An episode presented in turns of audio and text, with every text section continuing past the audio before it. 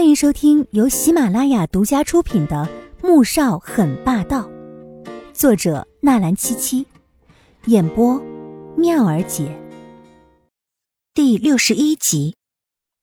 季如锦还愣在原地，不知接下来是走还是干嘛。你这是打算站到明天早上吗？见他没跟上，穆萧寒停下来，转头笑得十分温和的看着他。莫名的。季如锦被这个笑给吓得打了个冷战，撒腿跑了进来。洗过澡的季如锦躺在床上睁着眼睛，看着头顶的水晶灯，心中懊恼。好不容易下定决心要为自己抗争一回，结果好像又回到了原点。而更发愁的是，那张卡和八百万又该怎么办呢？这一发愁，就忘了身边还睡着一个男人。他唉声叹气的翻了个身，就看到男人英俊的脸，一双深邃无波的眼睛，正看着自己。你，你怎么这么晚了不睡觉，看着我干什么？季如锦吓了一跳，往后面挪去。而穆萧寒看着他一副受惊的表情，心情就不好。他有这么可怕吗？然后，便生出了一个不太善良的想法。哼，你说我看着你要干嘛呀？说着，便朝季如锦的身边移过去。季如锦吓得紧紧拽住被子，继续往后挪着。你你睡吧，都这么晚了，明天不是还要去公司的吗？睡不着。季如锦往后挪着，某人便往前面移着，接着，咚的一声，季如锦成功的从床上摔了下去。然而上次某人说过把地毯全都撤了，第二天齐叔就真的将地毯撤了，所以季如锦这么摔下来，还真有几分疼痛。龇牙咧嘴的爬了起来，神情有些哀怨，心中更是泪流满面。睡觉，要是再吵，我就真的要干点什么了。穆萧寒冷冷的看着他，悠悠的警告了一句。季如锦立即爬上床，躺得笔直。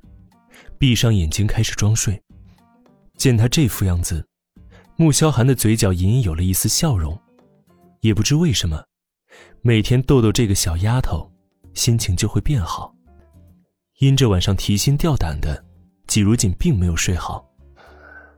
推着穆萧寒走进餐厅的时候，便耷拉着脑袋，一副无精打采的样子。穆恩恩瞧见了，与江媛媛相视一笑，随即。冲着正要坐下的季如锦，颐指气使的说道：“喂，我想吃饺子了，你去给我们做几份饺子过来。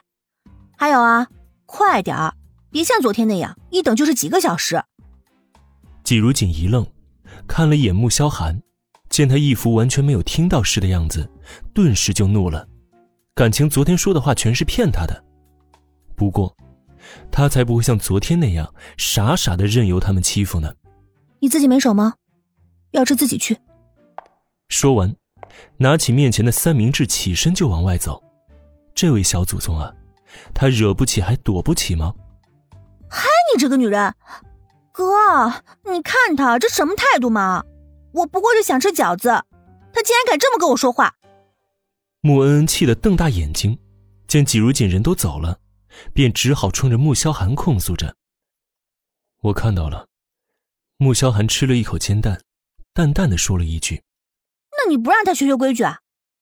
穆恩恩看到季如锦昨天被罚，和江媛媛高兴了一整晚，两人甚至还在盘算着接下来要给季如锦多找一些麻烦，逼他主动离开穆家。是该学学规矩了。穆萧寒抬头看着穆恩恩，若有所思的点点头，而穆恩并没有意识到危险正在朝他靠近。一副十分赞同的点点头。哼，必须学规矩，不然呢，以后要踩到大哥你的头上去了。这样的女人是绝对不能忍的。我看啊，最好就是把她给休了。说完，还十分得意的看向一边正在喝牛奶的江媛媛。既然你也同意了，那从今天开始，自己做饭，自己上学，零花钱全都取消。而现在，去外面站着。什么时候让你进来了，你再进来，穆萧寒波澜不惊的说着，看了一眼瞪大眼睛，还以为自己听错了的穆恩恩。大哥，你你是在说我吗？穆恩恩傻眼了，刚才他们不是在讨论怎么惩罚季如锦那个女人吗？不然你以为我在说谁呢？你嫂子吗？她做错什么了？都说长嫂如母，你这几天对她的态度十分嚣张恶毒啊，连最起码的尊重二字也不知道，自然是让你学一学，什么叫真正的规矩。穆萧寒的神情渐渐冷漠下来，他可以欺负季如锦。但是别人不行。哥，你竟然为了那个女人这么说我，我是不是你的亲妹妹啊？你怎么可以为了一个外人？你，哥，我都快不认识你了，你怎么能这样嘛？穆恩恩又气又委屈，冲着穆萧寒大哭起来。是啊，韩哥哥，你怎么可能为了一个外人这样子对恩恩呢？他也是为了这个家好啊，你看。他都哭成这个样子了。江媛媛走到穆恩身边，拿着纸巾帮他擦拭着眼泪，同时跟着埋怨起来：“